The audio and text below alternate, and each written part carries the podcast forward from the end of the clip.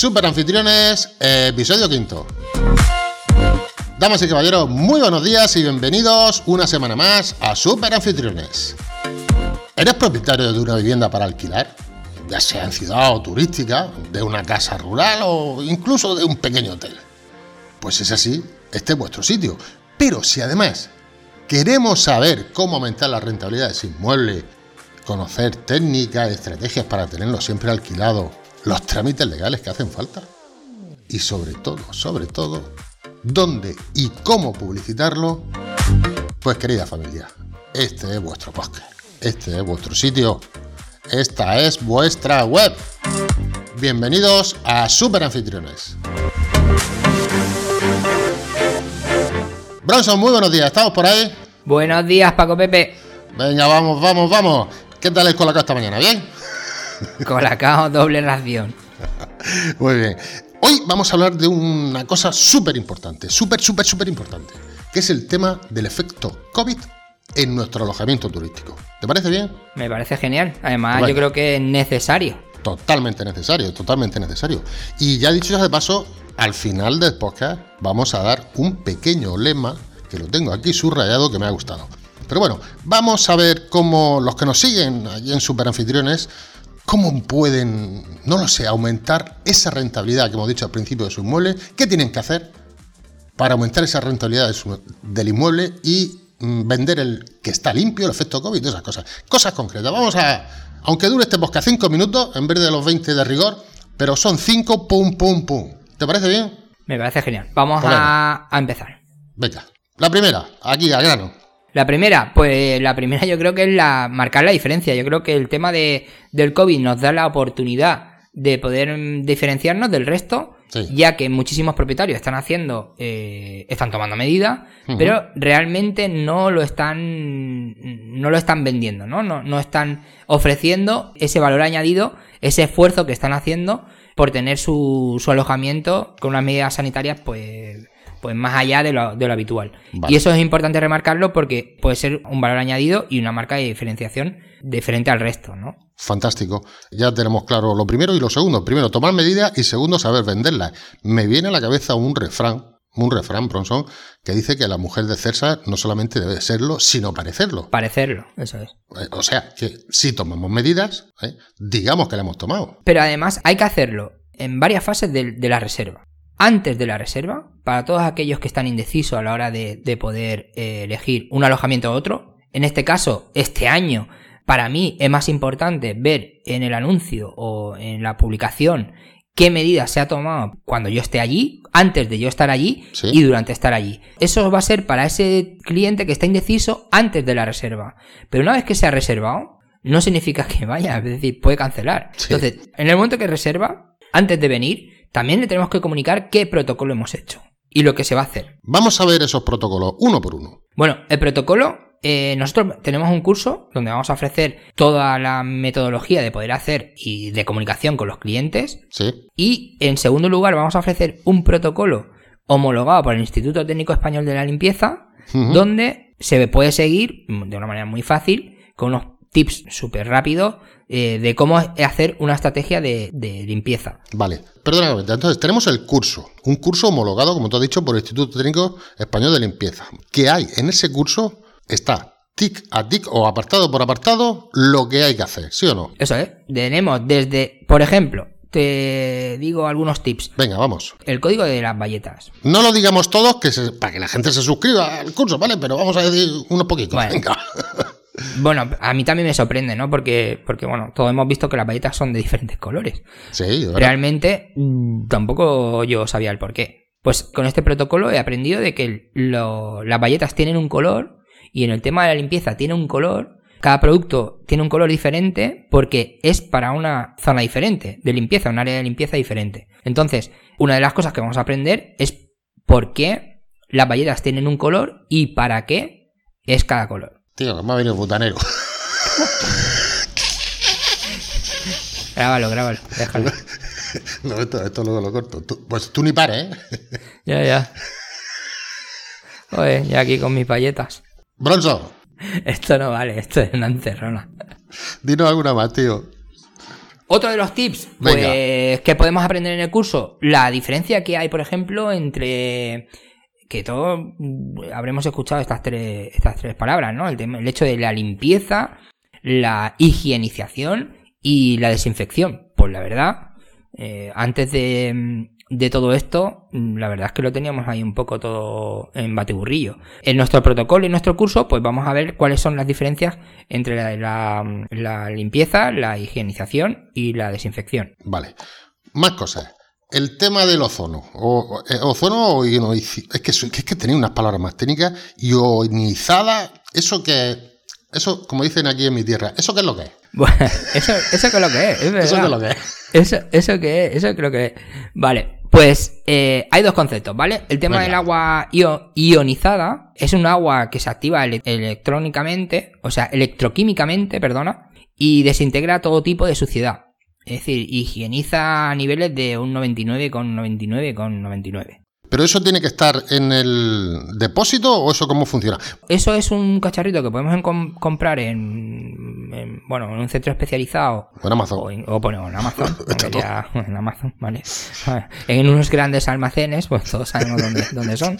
Y si hablamos de internet, pues todo el mundo sabe dónde está. Sí. Pues hay varias máquinas que eso lo que hace es eh, simplemente que es una función electroquímica que lo que hace es que deja el agua de una manera durante 12 horas. Sí que es pues un potente desinfectante. Vale. Esa sería una manera y la otra sería también con ozono. El ozono se puede aplicar tanto en, agua como en el ambiente, en el aire. Entonces, vamos a ver, si nosotros tenemos esa máquina que se lleva los iones, que para mí es más fácil de, decir, y una máquina de ozono, evidentemente, en nuestra exposición, nuestra publicidad, en nuestro cartel de venta, de nuestro de venta, no, de alquiler de nuestro inmueble, tenemos que coger y ponerlo. Porque si tenemos la máquina ahí y nos ha costado un pastón ese equipo, debemos de ponerlo sí o sí, ¿no? Debes poner lo que hayas hecho. Da igual que sea un ionizador, un filtro EPA, una que aspiras en vez de que, barres. Es decir, que tienes ozono o no, que las cantidades de ozono que estás aplicando, el momento en que se aplica el ozono, da igual, lo que hagas, por poco que sea, véndelo, véndelo. Y luego que el aparato, cuando llegue el inquilino, esté allí y se vea, ¿no? Bueno, ahí en el tema del ozono, el ozono hay que aplicarlo eh, sin presencia de persona, ¿vale? Porque no deja de ser un gas tóxico y demás. Efectivamente. Se aplica y se retira. Hay eh, ozonizadores que pueden estar de manera permanente, seguramente alguno hemos visto en algún baño público, en aeropuertos y demás que existe, que emite eh, de manera continua pero unas cantidades muy, muy pequeñas, ¿vale? Que no son suficientes como para hacer un plan de choque como viene siendo habitual en, los alojamientos. Entonces, sí que es cierto que yo, por ejemplo, esas personas que utilizan ozono, que están haciendo tratamientos de choque, oye, pues cuando retiran la máquina, se pone nada, no hace falta un gran, un precintito en la puerta avisando que además me parece curioso, pero un folio cogió eh, me gusta eso. una pequeña, oye, zona ozonizada, eh, hemos pensado en ti. Fantástico. Y el tema del ozono. Lo primero, pues advertir de que se ha ozonizado y aunque hayan pasado una hora, que es más o menos, bueno, incluso menos el tiempo que, que el ozono se vuelva a convertir en oxígeno, decir, oye, está ozonizado, que vais a percibir de manera que un olor extraño por este motivo.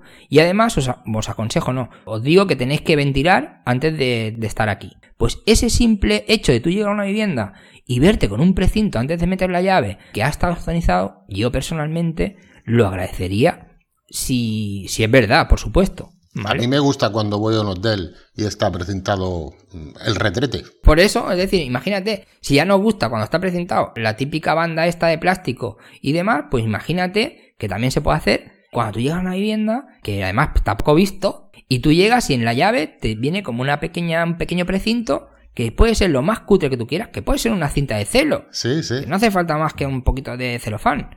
Pero yo creo que, que ayuda un poco a saber lo que hay detrás y a partir de ese momento. Vale, ya tenemos otro tic o otro punto o otra técnica que tenemos que usar. Tema de las valletas. Bueno, antes de entrar a las valletas, los olores. Bueno, el tema, el, tema de los olores, eh, sobre todo en el tema de.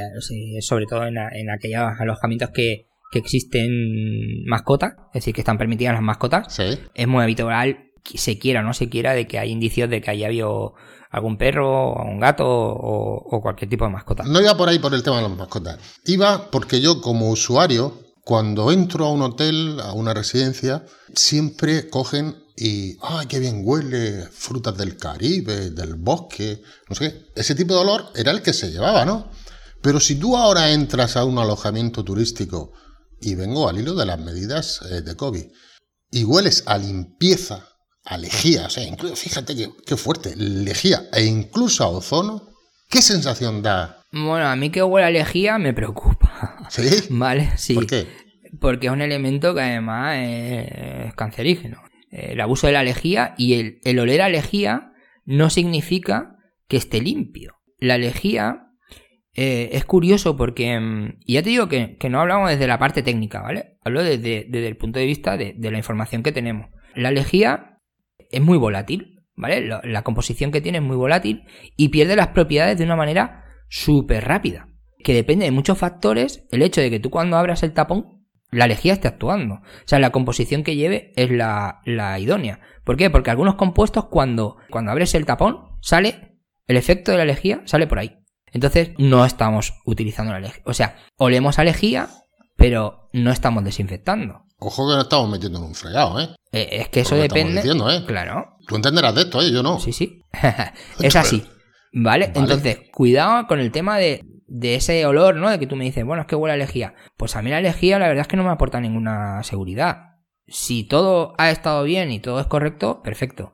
Pero que hay otros productos que además eh, hay un listado que publica el, gobierno, que son los biocidas que, podemos consultar. ¿Y ese listado lo vamos a tener los que estamos suscritos a Superanfitriones? Sí, sí, por supuesto, una herramienta más de, eh, con el enlace para poderse descargar todos los elementos que son, que son desinfectantes. Otra cosa más, el tema de las valletas que utilizamos, las valletas de biofilm o no sé qué, ¿hemos hablado de ello o todavía no? Bueno, todas esas, todos esos elementos que desprenden biofilm, es decir, que tú cuando pasas la, la valleta... Primero, ¿qué es el biofilm? Perdona que te interrumpa. Primero, ¿qué es el biofilm? El biofilm es un tapiz bacteriano, eh, donde están todos los microbios y demás, y crea un ecosistema de microorganismos que se adhieren a la, a la superficie. Es decir, para que todo el mundo lo entienda, esa película que cuando tú pasas la valleta va dejando detrás ese biofilm, esa capa, y esa capa va dejando, eh, bueno, tiene un tapiz bacteriano. Ahí se van acumulando todo tipo de gérmenes y demás. Que a medida que vas limpiando, depende de la valleta, también va dejando biofilm. Qué bien. Entonces hay que usar todo este tipo de, de valletas, de productos y demás que estén libres de biofilm. Sí. Este es otro tic más, ¿no? Y ya el último y, y yo diría que el mejor, y está mal, porque lo vamos a decir al final y casi que vamos a chafar todo el podcast. Menos desinfectar y más airear, Bronson. Bueno, lo vengo escuchando últimamente, ¿no? Eh, bastante. Es decir, el hecho de que mm, donde más probabilidades hay, hay menos probabilidades en el tema de, de las superficies y donde más probabilidades hay de contagio es en el ambiente. Todo esto lo estamos escuchando y lo estamos viendo cada día.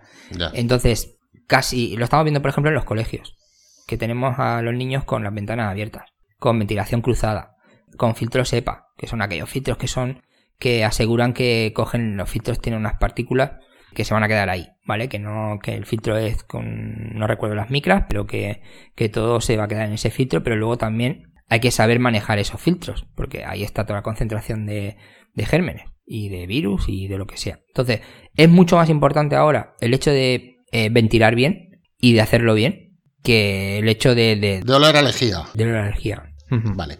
Entonces ya para terminar mm, voy a hacer un apunte que precisamente esta semana en las noticias escuché, ratificando esto que acabamos de decir, que un estudio de los chinos de 132 casos positivos, 131 fueron en interiores y solo uno en exteriores. Sí, sí, sí. Y al hilo de esa investigación, un científico español, no digo experto, no digo experto, un científico español dijo que las probabilidades de contagio fuera y con aire y en los lugares abiertos son mínimas no, lo siguiente. Entonces, lo que tenemos que hacer posiblemente sea a la hora de publicitar nuestro inmueble, fotos, ventanas abiertas, sitios ventilados, Aparte, evidentemente, del tema de ozono, De las medidas que se hayan tomado, claro. que esas hay que ponerlas sí o sí. Pero cualquier, sí. me- cualquier medida que se tome, es decir, eh, lo que sea, que estamos lavando con estos productos, que son estos productos que son ecológicos, que no son ecológicos, que es lejía o que no deja de ser lejía, y luego cada uno que interprete y que quiera alojarse o no en ese sitio con esas medidas. Pero la información es vital y ya te digo que es una marca, es una manera de diferenciarnos de- del resto muy importante, que, que lo veo como una oportunidad. Estoy contigo, Bronson. Pues creo que por hoy ya está bien. ¿eh? Hemos dado una serie de pequeñas estrategias o técnicas para que los que nos siguen sepan vender la limpieza y el efecto COVID de sus muebles. Y si te parece, nos vemos en el siguiente episodio, ¿vale? Muy bien, Paco Bebe, nos vemos. Buena reserva. Venga, un abrazo de Bronson. Cuídate, hasta luego, hasta luego.